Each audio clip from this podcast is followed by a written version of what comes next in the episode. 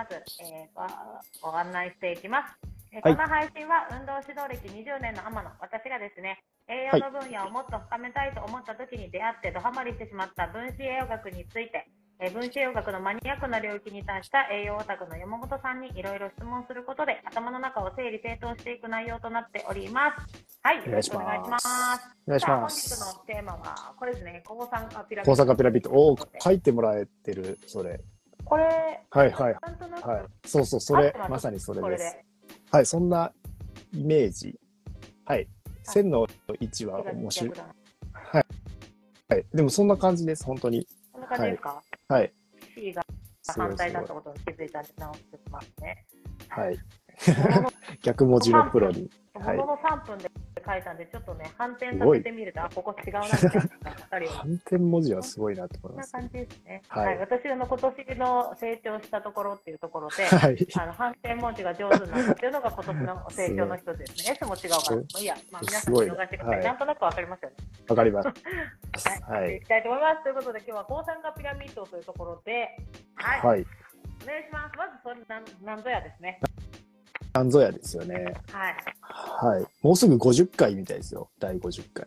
あ、私たちのライブですか？はい。今ね前前回ので47か。え、今回48になるか。結構ね、続けてますよね。そうですね。はいはい。それのまあ、ちょっと余談。ちゃんとメモしないといけないですね。なんか50回イエーイとかやりたいですよね。50回の時またなんかなんとかに関する栄養素のイメージやみたいなやつやりたいですよね。はいはい最初の方でやっはい。いいっすね。た。はい。はい。はい意外とね、その回数数えていくと、節目節目が来るんで楽しいっていうのはそうです、ね、そうです、ね。はい。僕も音声配信やってて、はい。あったりします。あでも100回とかありますもんね。あります。はい。素晴らしい。ぜひぜひ。はい。よろしくお願いしますじゃあちょっと考えます。はいお願いします。はい。はい。はい。はい。で、抗酸化ピラミッドですね。はい。はいなんかピラミッドとは。はい。まずこの抗酸化っていうところは、もう分子学とかでの、ね、結構重要な観点なんですけど、要は酸化、抗酸化。まあ、酸化って何かっていうと、うん。うんうん、まさに活性酸素が関わってくる話なんですね。ね。そう。だから活性酸素って言葉は僕は分子学習う前に知っていたん。ですけど、おじゃあー活性酸素って何っていうのはうん。知らなかった。っていうのは、まあう、あの、その以前にサプリメントを作ってた時にアスタキサンチンとか使ってたので、あー、今、抗酸化が今時代的にすごいんだよ、みたいな。5年前ぐらいですかね。抗酸化っていうのが今の、えー要は若返りのアプローチなんだよ、みたいな、うん、老化を遅らせる要因みたいな本とかも出てたりするぐらい、その時も、まあ個人的に学んでたけど、まあ分子栄養学の角度からの知見は全くなかったので、へーっと、へーで終わっちゃったんでね。あ、それでいいのかって終わっちゃったので、すごくその気持ちはわかるんですが、いわば活性酸素っていうのが、要は細胞を傷つけてるよというか、うん、これがたくさんあると、要は、まあ怖い言い方すると、より早く老けるよっていうところだったり、病気に、えーのリスクが上がるよみたいなところ。だからこそアンチエイジングとかの領域で活性酸素に対してみんな、こう、なんとかそれを少なくできないかっていうアプローチをしているっていうようなところになってくるかなと思います。結構ね、某ネットワークの商商材とかもやっぱ抗酸化歌ってるもの多いですね。えー、やっぱ大事なんこういろんな方。形で、はい、抗酸化っていうので、えーいろいろこう言われてるなって思うんですけど、まあ、この抗酸化にも、えーいろいろな強さがあるっていうのが今日のお話になります。はい。で、実はビタミン C とかね、うん抗酸化ビタミン、えビタミン E とかも抗酸化ビタミンだったりするんですけど、それって実は低い方なんだよってピラミッドで言うと、そうそうなんですよね。はいちょっと実は。はい。その下の方にあるんだよっていうところが僕も分子学を学んでみての衝撃。はい。だってあんなに言ってるのに。なんですよ。あんなにビタミン C は抗酸化ビタミンだから、あの、外側からそのね、活性酸素除去するために取りましょうね、みたいな。言っそうてるのに、実は下の方だったっていうようなところ。ででこの前も僕が結構熱弁してるアスタキサンチンとかも下の方なんですよね。ここの辺、そう、まあなんかそう、ビタミン C よりかは強いんですけど、うん。ビタミン C の、えでも何千千倍、なんか何倍ってありますもんね。ありますありますあります。はい。だから、まあ、ビタミン E、アスタキサンチン、カロテノイド、呼吸点、その下にビタミン C、ビタミン A とか、フラボノイドとか、なんかそういった部分があるっていう、このピラミッドを見たとき、うん、えー、えーって思いましたね、まず。あれなんですね。以前私が勘違いしてた、ここに出てます。グルタチオンとグルタチオン、はいペルオキスターゼ別物だよっていうのそうなんですよ。そうなんですよ。実は、ねグルタチオンとグルタチオン、ペルオキシダーゼっていうのはまた別物になってくる。ちょっと強さも違ったんですね。はい。微妙に違った。だそこの中で、でも厳密にこの強さっていうのはどうやって測ったのかとか僕は分からないんですけど、僕も学んでこういうなんか順番あるよって聞いちゃったので、うんはいあ、そうなんだって思ってる感じですね。はい。で、この、要はアスタキサンチンとかそういうものって、まあ、体内合成はできないわけですね。そこから上のうん。上にここに書いていらもらってるグルタチオン、グルタチオン、ペルオキシターゼ、カタラーゼ、SOD 酵素ってね、このね、上に行くほどこうなってて、頂点に SOD 酵素っていうのがあるような構造なんですけど、これの、あの、共通点わかりますか？この、そうです、そうです。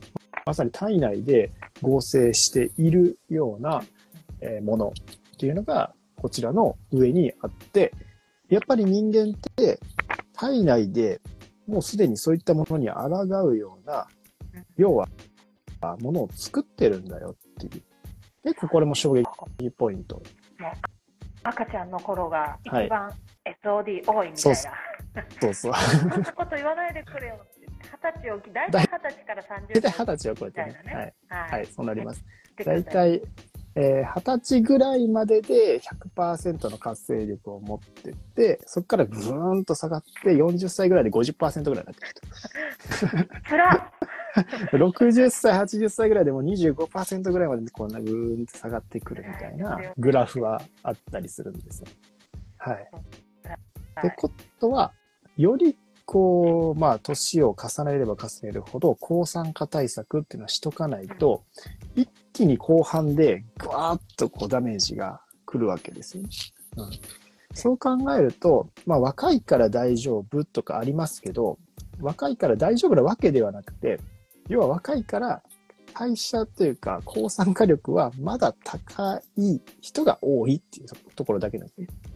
はい。ねで、まあ、これがね、まさにこう、今日の抗酸化ピラミッドでお伝えしたいのは、そこの体内でしっかりと代謝できるようにしましょうねって話が一番大きなところです。まず、はい。ここまで大丈夫ですか？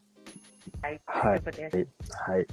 で、この中の体内合成するっていうところを考えると、ここに栄養素がたくさんいるんですよね。うん。ある意味ビタミン C とかで外から取れば、ある意味それが入ってくれて作用していくので、割とまあ、まあ、活性、抗酸化力は低いところにはありますけど、まあ手軽なんですようんうん。ただグルタチオンとかって、これ何か、どうやって合成するかっていうと、グルタミン酸、システイン、グリシン。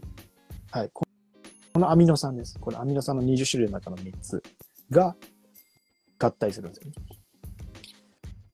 で、そこの合体させるときの合成酵素にマグネシウムが必要だったりするんですよ。ねそうやってグルタチオンっていうものが作られていくもので、まあ結構構造的にシステインっていうのがね、これ、この前ちらっとやったかなと思うんですけど、硫黄というミネラルの構造に含んでるので、結構このグルタチオン自体も、解毒作用とか抗酸化作用が強いんですよ。はい。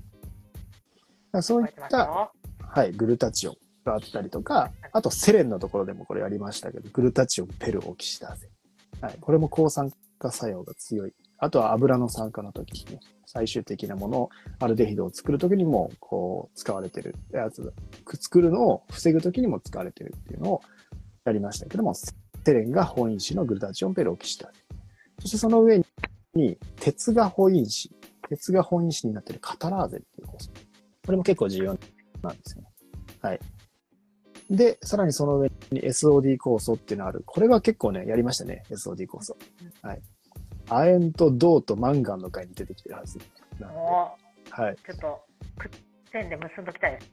はい。亜鉛銅マンガン。まあ、特に亜鉛とかね、っていう形で重要になってくるので、こう考えると、ミネラルってすごくないですか？すごいですね。ミネラル。ミネラル逆、はい。ミネラルすごいんですよ。そしてミネラル不足ってやばいってことが分かってきます、で、で現代人ね、胃酸がとかね、交感神経があって、そうそうそう。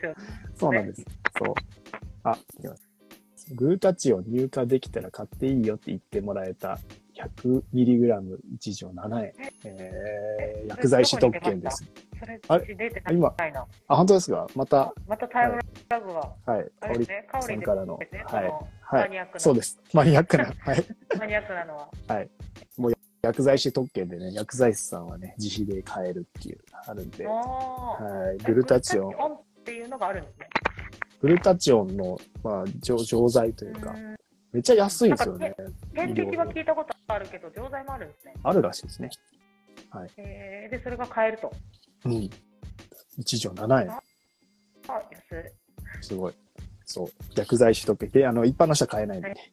はい。えー薬剤師さんが自分のため用に買うっていう感じらしい。えそううん。そうなんでー、すよ。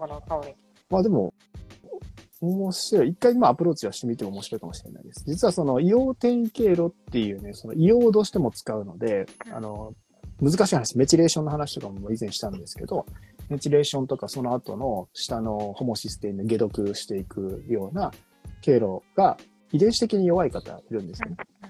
そういう方ってグルタチオンが作りにくい方とかもいるらしいので、そういう方はグルタチオンを使っていくと、解毒がうまくスムーズに回り始めたりとかする。まあ、そこを高めるために、あの、ラックってあるじゃないですか。N アセチルシステインっていう。はい。そういったものも、こう、合成を促すためにあったりしますけど、まあ、グルタチオンってそのまま取ると、どうなのかななんかあの、難しいって話もあるんですけどね。グルタチオンで取るっていう。その前の合成の前のやつで取らないといけないって話もあるので、その辺って実際体感値的にどうなのかなっていうのはぜひやってほしいですね。レビューをお待ちうん、しておレビュー。をちょっと知りたいですね。はい。はい。で、えーミネラルが大事ってお話ししましたね。で、それさらにもうちょっとつなげていくと、じゃあ取れば、取ればなるのかっていうとそういうわけじゃなくて、おうやっぱり胃酸の状況ですよね。腸内環境の状態。特に鉄とか亜鉛とかマンガン銅とかと競合しやすいとかもあったりするし、あとはタンパク質、アミノ酸の状態。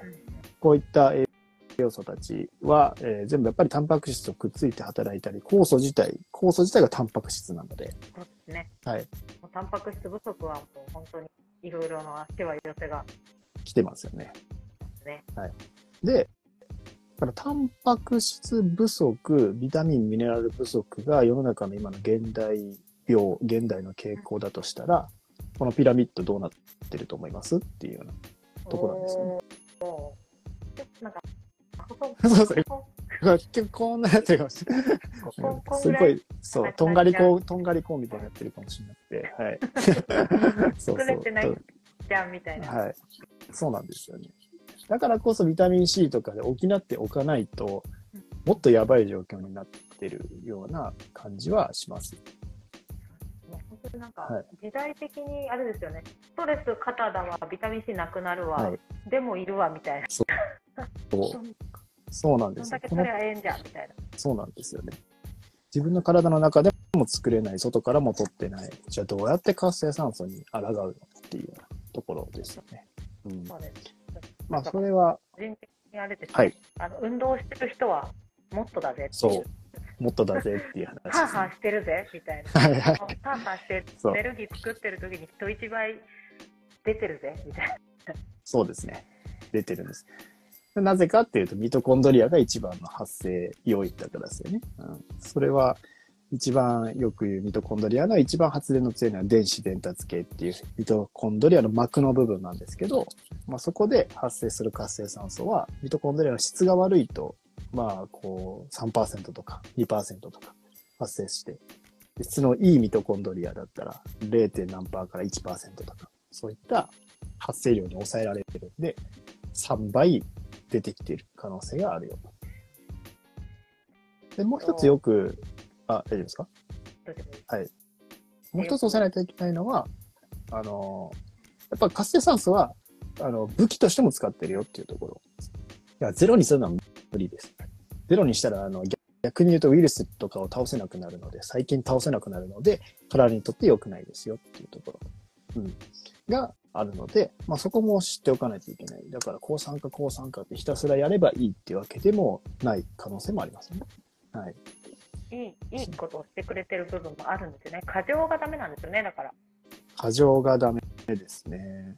で、過剰のところを考えると、もう一つは種類なんですよ。活性酸素の。はい。あのさん。はい。嬉しい質問が、良いミトコンドリアってどうやって作るのっていう質問をいただいております。はいいいですね。いいですね。ええいいですね。ミトコンドリア自体が、まず嫌うものとかっていうのがあるんですよね。それが酸化ストレスとかっていうところ、炎症状態、慢性炎症状態とか、そういうものも苦手だったりするんですよ。で、かつ、やっぱ栄養素ですよね。呼吸をと、えー使ってて、酸素を使って、えー要は二酸化炭素を出す。まあ、そういった呼吸の仕組みがあるわけですけども、そのミトコンドリア自体にもたくさんのビタミン B 群とか栄養素が必要なわけなんで、そもそも栄養不足によって、そいつも元気なくなる。低栄養状態っていうのもあります。で、あとやっぱりいい刺激としては、運動ですよね。有酸素系の運動。無酸素ってなんかこう、もう一気に短距離走るとかっていうのは、走ってる最中って、そんなに呼吸、なんかいっぱいしてないじゃないですか。うわーってって走り抜ける感じも。で、その後、いっぱい呼吸になりますけれども、まさにでも、こう、なだらかに、そう、有酸素運動で2、30分歩くとかっていう負荷の方が、適度な息切れがしてきて、それが、ま、刺激になっているので活性化したりとかするって話もありますし、あとですね、まあ、様々言うと、甲状腺ホルモンとかも関わってます。これは難しいですけども、はい。これは結果として落ちちゃうんですけど、すごく甲状腺っていう喉のね、機能とかっていうから出る全身のアクセルを踏むためのホルモンとか、そういったものもミトコンドリアの活性に関わってたりもしますし、そういうのが低下している方もいますね。必然的に、はい、結果として代謝が落ちている方もいるし、やっぱストレスでもこ、れからはい、あれですね。寒いっていうのも一個ポイントですよね。そうですね。だから、サウナとかも、実はまあ、あれはちょっと極端なものがね、今流行りすぎちゃってるので、よしよしあると思うんですけども。まあちょっと、はい。もうね、そういったところ無理やりやりすぎると、本当にあの、血管とかね、えー動脈硬化の人とかっていうのは注意必要だったりとかね、するんですけど、あのーやっぱ適度に寒いとか暑いとこっていうのをこう、慣らすとかっていうのは、ミトコンドリアの活性にもいいんですよ。要はなんかポカポカしてくるじゃないですか。整うってなんか体があんな暑いところ行って、水風呂入って、キューって寒くなるわけですね。でも、その後、外気浴とかしてると、ポカポカポカって体がしてくるんです。その状態って、いわゆるエネルギーが高まってるのは絶対ありえないわけです。だから、どんどんどんどん刺激がこう、されていって、ミトコンドリアが活性化してきているっていうのも一つなんだろうな、というのもあります。追加で同じ方からですね、断食はどうですかっていうのが来たんですけど、はい断食一回、あれです、ファスティングで一回話したいですね。なんか多分あそうですねこのこの回が、は抗酸化ピラミッドの回が断食の回になり変わっちゃうぐらい、なんか奥が深いので、今日ははいさらっ。といきましょうか。断食で。すね。はい。断食とファスティングってまたね、断食っていうと本当に何も食べないみたいなニュアンスも含まれてくるんですけど、ファスティングってやっぱ酵素ドリンク入れつつ、こうね、えーやっていったりするので、目的がありますかはい。目的があります。もう断食っていうとなんか修行みたいになってきますよね。はい。16時間ダイエットです。なんかそういうのとかもありますねありますい。ろいろ種類もあるし、目的もあるけど、ちょっと一般的に、なんだろう、あの理解が少し違うやつとかもあったりするので、ありますね。はい。そう。そういったミトコンドリアにいいこと悪いこと。悪いことはやっぱストレスもそうですし、体温が低いこともそうですし、えーあと薬、抗生物質とかね、一部のまあそういった薬と抗生物質は弱らしてしまうみたいな話もあったりしますし、あと有害金属。これ結構ポイントです。水銀とか。はい。様々そういった有害ミネラルっていうのは、ミトコンドリアに結構ダメージを与えてしまうので、うん、まあそのあたりいろいろあります、これは。はい。断食はざっくり言うとどうなんですか？エネルギーとか食べ物、栄養素入ってこなくなるから、ミトコンドリア的には？要は、逆に言うと体はエネルギーがないので発電しないといけないっていうので、ファスティングも刺激になるんですよ。いい刺激に。往復ビンタするみたいな感じにはなるんですかね？正しくやれば。はい。強制的にやっぱりもうここを上げざるを得ないんで、まあ刺激にはなる。けど、エネルギー不足の方が、もともと本当に動かない人がやっちゃうと、ただのエネルギー不足になって、ねめっちゃしんどい。そうです、うんね。人も選ぶって感じですね。人も選びます、これ。はい。って感じです。で、はいあと最近実は仕入れた情報で少し、えー、多分これからの時代消化体っていうのが出てくると思うんですけど、消化体っていう、本当に消化体ってあの、あのはいはい、スピリチュアルとつながりやすいみたいな場所の臓器って言われてますけど、消化体が関与しているのが、えー、こうミトコンドリアと中枢っていうところと、胸腺っていうところが結構つながってるって言ってる方がいます。ちょっとエビデンスのレベルはどっかわからないですけど、はい。消化体。はい。消化体って打ってくれましたね。そうみんな消化体ってみたいな多分漢字。そうそうそうそう。消化じゃなくて消化体。は。はいはいすごいみんなコメントをはい反応してくれてる。はい。消化体あの入れてくれてる方々は皆さんうちの仲間ですね。じゃあ消化じゃないよ、こっちだよっていう。消化体。はい。消化体ですね。はい。この大事なんですよね。実は、おそらくいっぱい出てくるんじゃないかなって僕は思ってるんですが、はい。少しスピリチュアルな話にもなりますが、消化体は重要で、ミトコンドリアにも関わってるらしいです。はい。ここまだそれぐらいに言っときます。はい。はい、ありがとうございます。という感じです。ご質問ありがとうございました。はいはい。じゃあ、小坂ピラミッド戻りまして。はい。小坂ピラミッドを戻ると、あの、活性酸素に種類がありますよっていうお話ですね。はい。ミサイル級のやつから。はい。はい。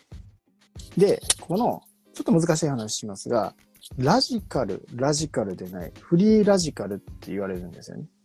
で、フリーラジカルでないみたいなものを活性酸素には種類があるって言われます。ちょっとマニアックな回なんで、ちょっと踏み込みますけど、そういったところでは、えーより不安定な形っていうのがフリーラジカルっていう状態なんですね。これがいわゆる何が該当するかっていうと、ミトコンドリアの膜でたくさん呼吸とともにもう発生して、うわわわわって発生している、常にもう皆さんの中でも今発生している、スーパーオキサイド、スーパーオキシド。いわゆるこれを除去するために SOD 酵素があるわけですね。で、もっとこのスーパーオキサイドが反応していく過程があって、過酸化水素になり、そしてヒドヒドロキシラジカルっていう最強の活性酸素、ミサイル級の、はい、ものがいるんですけど、いわゆるこれでウイルスとか細菌を倒すってことをやってます。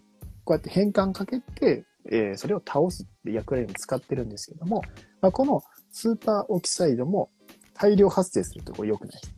大量発生すると自分の正常な、えーそういった細胞とかも壊してしまうので良くないわけで、究極これが暴走してしまうと、まあ、自分で自分を破壊するみたいなことが起こっちゃう。ただこのスーパーオキサイドもフリーラジカルっていう構造的に見ると電子の配置が非常に不安定なんです。バランスが取れてないんです。片方2で片方1みたいな、こうなんか不安定さがあって、常に電子が欲しい状態になってるんですよ。電子くれ、電子くれっていうようなところで、要は、それでビタミン E とかは自分の電子を差し出してあげて、相手を安定させるわけじゃないですか。はい。細かい話になりますけど、えー活性酸素っていうのは電子泥棒とも言われているので、はい。いわゆるそういう不安定さを持ってるものなんですよね。はい。はい、パワポ欲しい。はい、そうですよね。はい、はいあの、パワポあります。あの、講座活性酸素の会したときに資料であるので、はい、それ、はい。あれですぜひね、チーム美容と健康第一学校の人は見れると思うので、はい。見てみてください。ありますね。はいまあ、要は何が言いたいかっていうと、そういうめちゃくちゃ不安定な構造を持った活性酸素がいるよと。はいで、ラジカルでないのは過酸化水素とか一重抗酸素って言われるね。あの、よくアスタキサンチンのところとかでお話ししますし、過酸化水素っていうのはオキシドール消毒液みたいな感じです。はい。これはラジカルじゃないっていうパターンもあるんですよ。まあちょっとなんかこう構造的には、こう、まあ左右対称というか安定してるけど、まあ活性酸素ってものもあるっていう感じなんですよね。で、要はここに対して水素の話が繋がってくる感じです。はい。はいはい。はい。ありがとうございます。なでてくれて。ちょっと、あれです。コメントで、あの、体が錆びるって書いてあるんで、そうですね。あの、よくはい、糖化は焦げ付き、酸化は錆び付きって言われてるので、錆びるっていう、よく、錆びる。お例えはいされることが多いんじゃないかなと思います。はい。そうですね。ちなみにはい水素水ってこの辺で言うとどん、あるんですか？水素水は難しいんですよね、こねれ。、なんか私どこなんだろうこれ調べたんですけど、はいどこら辺なのかなと思って、ちょっと出てこなかったんで、すみません、飛ばしますね。そう、水素そうで水ね。すね。水素水は、ちょっとこれは賛否両論ありすぎて、うんうん、こう、結構難しいところでそう。なんです。はいただまあ、あるんだろうなっていうのは個人的には思ってるんですけど、まあその取り方とかにもよるだろうなっていうところなんう、ですよ。そうですね。その水素水取り扱ってたはい。ので、あの、私の前の職場が、はい。そこでいろいろ教えてもらった内容としては、まずそもそも発生のさせ方が大事だよと。はい文献で出てるやつは、バブリング方式っていうのが大体文献で水素水で効果が出ましたよっていう発生のさせ方、はい。水素の発生のさせ方だから、例えばこうペットボトルとかにこうスティック入れてとかっていうのは化学反応方式うんっていう方式だから、それだとどれぐらい、うんうん。あの発生させられてるかっていう濃度とかもあるからその辺がどうなのかっていうところもあるし、あとは発生させた後あの気体でこう抜けてっちゃうはい。からアルミとかそういうのを入れてないと、うんいなくなっちゃうよみたいな。なんで前の職場のやつはもう容ペットボトルじゃなくてなんだ専門の容器で中が真空になるやつがあって、はい。はい、そういうのでそう飲まないと、はい。やっぱ水素水のその文献とかで出てる効果は期待がちょっとできないかもねみたいな感じでしたね。あと温度もあれでしたね。冷たい方がうんうん。濃度が高い、はいはい。保たれるんで、でしょうね。はい。うん。なんであの冷たいお水が出てくるんで冬は冷やって言いながら飲んでましたね。でそれがいいのか悪いのかっていうね、どっちがいい、なんか、うんうん。水素的にはいいけど、体的には冷えるみたいな。冷えるみたいな。確かに。っていうのがちょっ。とあった感じですね。はいおはい皆さん、結構やっぱ水素水も有名なんですね。水素水の濃度っていうことがと、そう。根気の水素。はすごいらしいですね。あ、あ、久美子さん、はじめまして。一方的に拝見しております。香り前は、係はい、ありがとうございました。はい。お会いしたんですよね。あ、そうなんですよ。実際お会いして、はい。ありがとうございました。あの集合写真を拝見します。カオリンの山本さんの身長を抜いた。そうまあ、そうチーク履いてたのかな。そう。めっちゃだから、あの、見く、こう見下ろされたっていう感じで。そうなんですよ。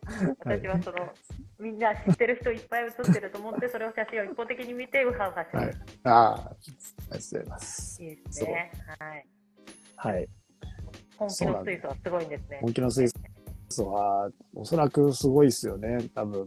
で、これはなぜかっていうと、あ、すみません、コメント来てるけど、ちょっと先に水素の話すると、はいあの、いや、さっきのフリーラジカルの方に、やっぱうんり、はい、電子をこう与えていけるんじゃないかなっていうのがあって、特にやっぱり SOD の、まあ、その、消すためのスーパーオキサイドですよね。ミトコンドリアで発生し。あと、やっぱりヒドロキシラジカルっていうところに対して水素はアプローチしていけると思うんですよ。はい。電子を与えることによって。うんはい。精子の足りない数が多いほど、あれですか、ミサイル級になるって。いやそれもちょっとニュアンスは違くて、えーよりなんかこう、電子をこう、不安定な方っていうところ。まあ全体的に活性酸素って不安定だし、酸素自体っていうのが、これもともと酸素ってね超殺菌とかそういう感じなんですよ。へー O2 じゃなくて O3 とかなってくるとオゾンとかになってきますよね。ああ、そっか。はい。だから酸素がそもそもすごい体にとって害のあるものなんですよ。うん。昔の多分、もう古来考えると酸素自体はすごくダメージを受けてたはず。いろんなものが。ただ植物とかその酸素を使って光合成していたりとか、ミトコンドリアっていうそういった生物は、ある意味ちょっと植物的な特性を持ってるでしょうね。おそらくそういった酸素を使って発電するっていうようなものが人間の体から入ってきているので、運命共同体なわけですよね。彼らがね、体に入ってきてくれなかったら私たちはいなかったかもしれないですそう。なんですよ酸。素はい。状況下そうなんですよ。だから、まあ人間っていうのはこう酸素を利用できたっていう特性があるので、まあその部分考えると、こう、要はそういった機能としても使われてるし、実際ウイルス倒す時とかにも活性酸素使われてるし、活性酸素っていうのも多分こう人間が手に入れたものになっていきます。そこに対して、もうヒトロキシラジカルとかがバンバンバンバンこう発生していると、本当にこれは体を壊していってしまう方が多いわけですね。ダメージがどんどん受けてしまう。それこそ、あの、放射線とかっていうのは、こういった活性酸素をブワーって発生させるとも言われてるんですよ。で、細胞に対してダメージがこうね、すごい当たるとも言われてて、いわゆるこういったヒロロキシラジカルみたいなものがブワーっとあの時に当たってしまった時に発生する。だからこそそういうのを、まあ、除去していかないといけないわけですね。そこに水素とかは役立つんじゃないかなっていうところで、でもおっしゃっておられたんですけど、この濃度の高い水素ですね。だからもう一瞬で水素なんて気体のもう周期表の一番初めなわけですよ。水平リーベルの水。ヘリーベル。この、こんなね、初めにあるやつは、もう一瞬で反応を起こすんですよね。体もスーってこう通り抜けてってるかもしれないぐらい言ってしまうと。もうなんか、そういったものなので、より、こう、反応性は高いだろうし、ただ、濃度的にも、プシュって開けたら、スッと抜けていくような感じ。だからこそも水素の、こう、なんか入れましたとか、粉入れましたとかなったとしても、速攻飲まないといけない。入れた、飲む、みたいな。多分、それでも濃度が足りてるかどうかっていうのはありますよね。だからそこは結構加工技術みたいなところで、電解水素水とかやってる方もいますし、はい、企業もいますし、いろんな水素の形がある。で、一番強いのは多分水素吸引だろうなっていう。ところなんですよね。で、まあ、実際水素吸引をすることによって、すごい体がなんかこう楽になりましたっていう人はいるから、効果はある人はあるんだろうなと。ある意味効果があるってことは、そういう活性酸素がたくさん発生していたってことにもなるかなっていうような気はしてて、だから人によって個人差はありますよと。でそして水素吸引したら体のやつが全部消えるわけじゃなくて、さっき呼吸で作られるって言ったんですけど、呼吸してない時ないですよね。だから、水素吸引やめればまた戻ってくるはずなんですよ。うん。そう。だからこそ、こう、水素吸引も、まあ一時的には有効なんですが、そもそも根本を考えたら大量に発生してるその環境をどうにかしないといけないよねって話。これもあれですね。お風呂の線抜いた状態で水入れたみたいな。そうですね。そうですね。はい。根本ではなくて、うんうんそのお風呂の線をしないことはにはって話ですね。そうですね。そう確かに、水素を電子キャッチできる方、そうですね。水素 H2 になるのかな？これ電子、あ、ででも水素のイオン、電子乗ってる、どっちなんだろうはい。細かいところ言うと、はい。還元剤なのか酸化剤なのか。あはいー。なるほど、なるほど。還元、電子与えないといけないんで、与えないといけないから、私失う方、還元剤なんだよね。うん。その辺あたりはちょっともうマニアックすぎるんで、はい。また調べておきます。は。はいい。はい。はい。ありがとうございます。皆さんいろいはろ、ありがとうございます。水素電子を、電はい子くれる銀行みたいですね。水素吸引とかですね。えい、うん。ラジカルは、はい、香りが買い物の間に食べる電子 ははい、マニアック、そうですね、マニアックですね。でも、まあ、今日のね、抗酸化ピラミッド自体結構マニアックなので、はい。はい、そうですね皆さん。もへーっていうのがあったんじゃないかなと思います。はい。はいじゃあ、水素はこんなもんでしょうか？そうですね。さっきなんかちらっと来てたの、左右、左右は効果あるのかなっていう。それは腸内環境の方ですよね。あの、別に水素は、はい。これは、まあ、あの、いきなりね、食材入れるよりかは超軽く、こう、あったかいお湯とかでね、えー動かして、で、まあ、こう、運動を始めるような準備を整えるっていう意味なので、腸内環境とかの方が大きいかなと思います。最近ね、あの、駅の、そういった自販機とかで、左右って言ってました。売れてるらしいです。ね、あったかい水ね、売ってるってね。左右って。ああ、これいいよな買う。人いるんだ。僕買うなって思って。なんか朝とか。こういう、あなんか冷えてるね、寒い日だったら、左右いいな。クミさんがよく知ってるドクターが水素吸引のどっかすごいところ知ってるので、また聞いて。ぜひぜひ。ありがとうございます。ありがとうございますありがとうございます。ぜひぜひ。ありがとうございます。なんかな何かしらね、水素っていうのは相当すごいですよ。だって化学反応に使われまくってますから。うん。もう、いろんなものに水素はくっついてて、油とかも炭素に水素くっついてるじゃないですか。水素なくして体なしみたいなところがあるから、明らか関わってますよね、水素。酸素、水素、炭素うん、そうがね。、もうそのあたりってもう体構成してるものですからね。うん。オキシドールも水素。オキシドールは H2O2 だったっけな？なんだっけな？えー、そう、そういう構造だったよね。はい。まあちょっと細かいところですけど。構造とかはいになってきますね、やっぱりね、この辺の話をね。OH ですね。はい。構造的にはオキシドール。はい、あります。一回、そのミトコンドリアで発生した、こう活性酸素のスーパーオキサイドってものは、過酸化水素に変換されるんですよね。過酸化水素のオキシドールに変換されて、その後無害化されるか、逆にそれが鉄とか銅とかと反応してしまうと、強いヒドロキシラジカルって方になるかっていうのが分かれるんですよ。はい。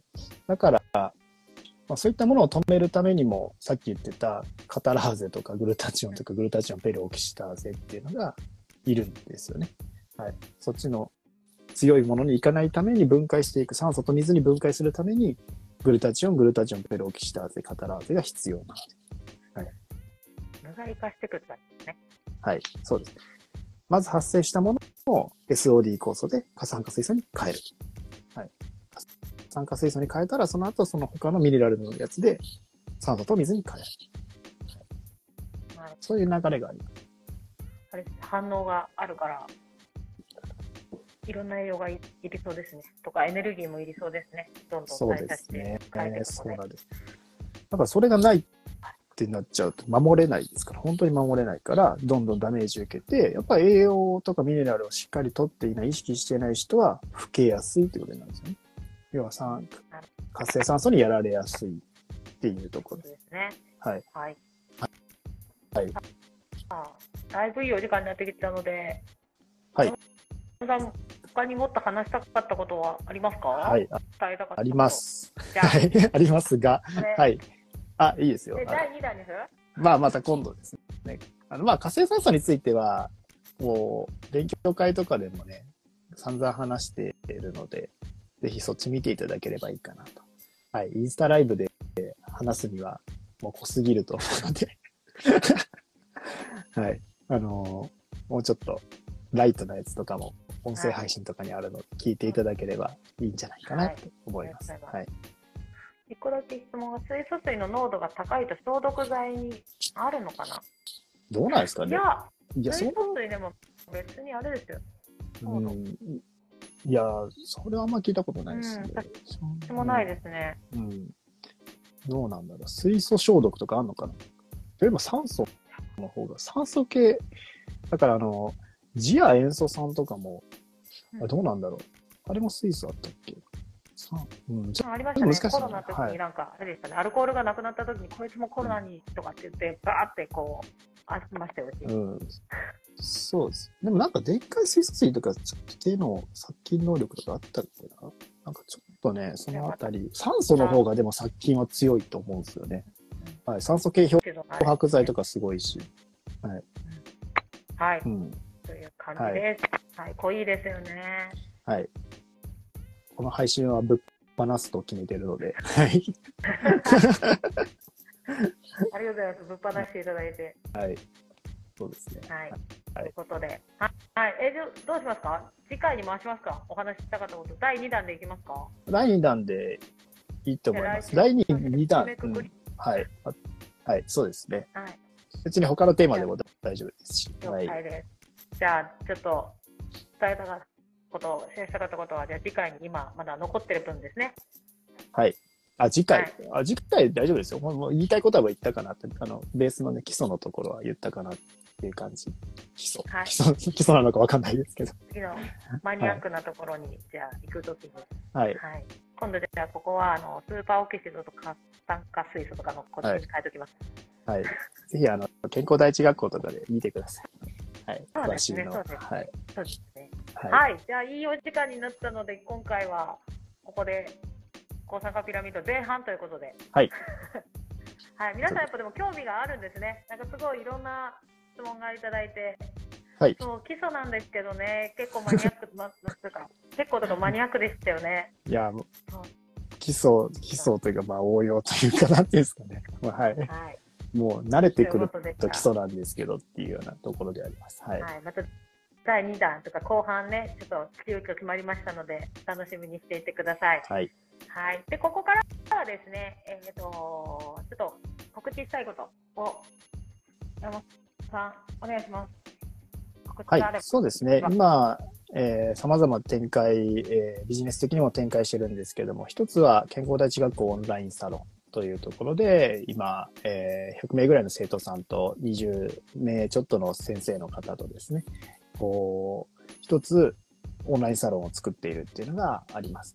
まあ、こちらのオンラインサロンの目的としては、やっぱりこういったことに興味を持ってもらったときに、知ってるか知ってないかっていうところって、運命の差があるんですよね。だからもう本当に選択肢の幅がもう広くなるか狭くなるか、まあ現状維持かみたいなところがあると思うんですけども、まあ健康のところって幅広いですよね。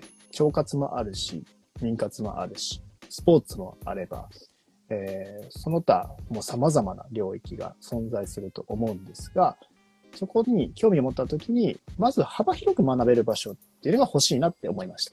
シンプルに。で、まあ、一つの分子医学だったり、分子医学を学びに行くみたいになるんですけども、まずはいろんなものをかじってみれる、そんな環境っていうのも欲しいし、結局全部繋がってるなっていうのが僕の中の感覚がドンってなった。大丈夫ですか？はい。はい。そうですね。健康のところを見つけると全部繋がってるんですよね。で、その繋がってるものとして分子医学は非常に面白いですし、いろんなところに派生させる。結局、全部に繋がっていってるなっていうのもあるし、さらに面白かったのは分子学勉強してたらメンタルの話が出てくる。そしてメンタルにも繋がっていく。精神的なところにも分子学って繋がるんだと。ころも僕の中で感じたことで、まあそういったも場所をですね、興味持ってもらえば980円、月額980円で学んでいただく。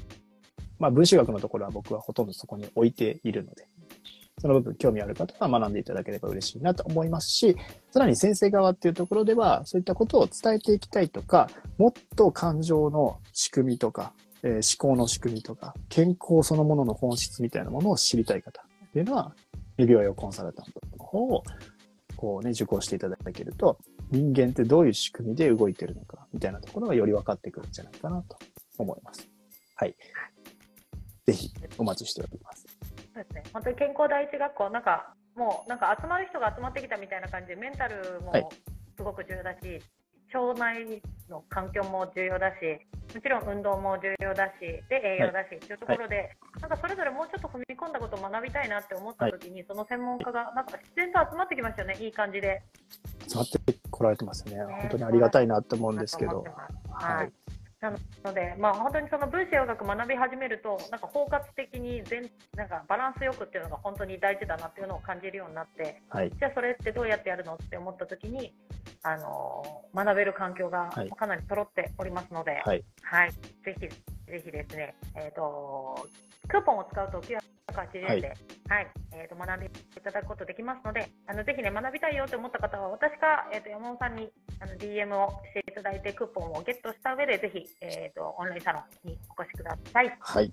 はい、一緒に学べるのを楽しみにしております。はい。最後に、はいあの、僕が最近思っていることとしては、本当に何かにこう、グッて入り込むっていうところも、僕はもうそういう思考だったので、入り込んで、文章学でも入り込んでたんですけど、はいめちゃくちゃ後ろに引いてみると、結構全部つながってきますね。あの、なんか分子栄養学だけでも片付かないんですよ。分子栄養学信者になってもいけないですよね。